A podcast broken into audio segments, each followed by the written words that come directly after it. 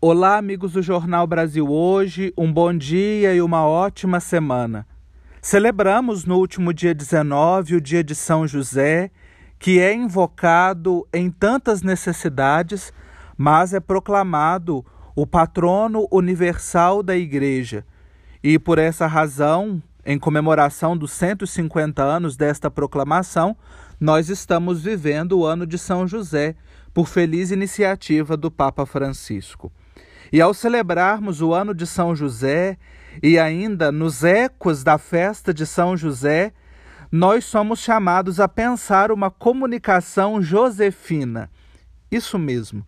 Mas poderíamos nos interrogar como uma comunicação josefina, sendo que São José mal aparece nas Sagradas Escrituras, São José não tem nenhuma fala nas Sagradas Escrituras trago dois elementos para propor uma comunicação josefina. Primeiramente, aquela característica que lhe atribui o Evangelho de Mateus: José era justo.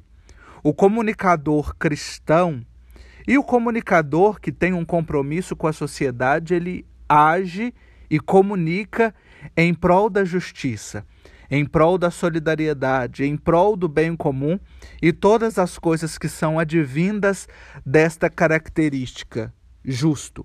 Estamos diante de uma sociedade que muitas vezes mostra sinais de injustiça, não apenas no poder judiciário, mas no dia a dia das nossas comunidades.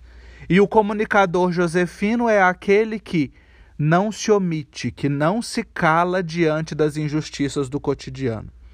E a outra atitude de José silencioso, o homem que vive na penumbra, como diz o Papa Francisco na carta Patris Corde, é aquela aquela atitude, aquela ação que São José teve quando foi visitado pelo anjo e para cumprir a vontade de Deus fugiu com Maria e Jesus, menino, para o Egito.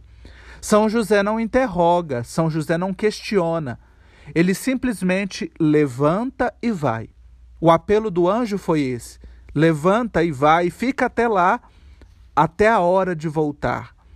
E assim fez São José, e assim devem fazer os comunicadores de hoje.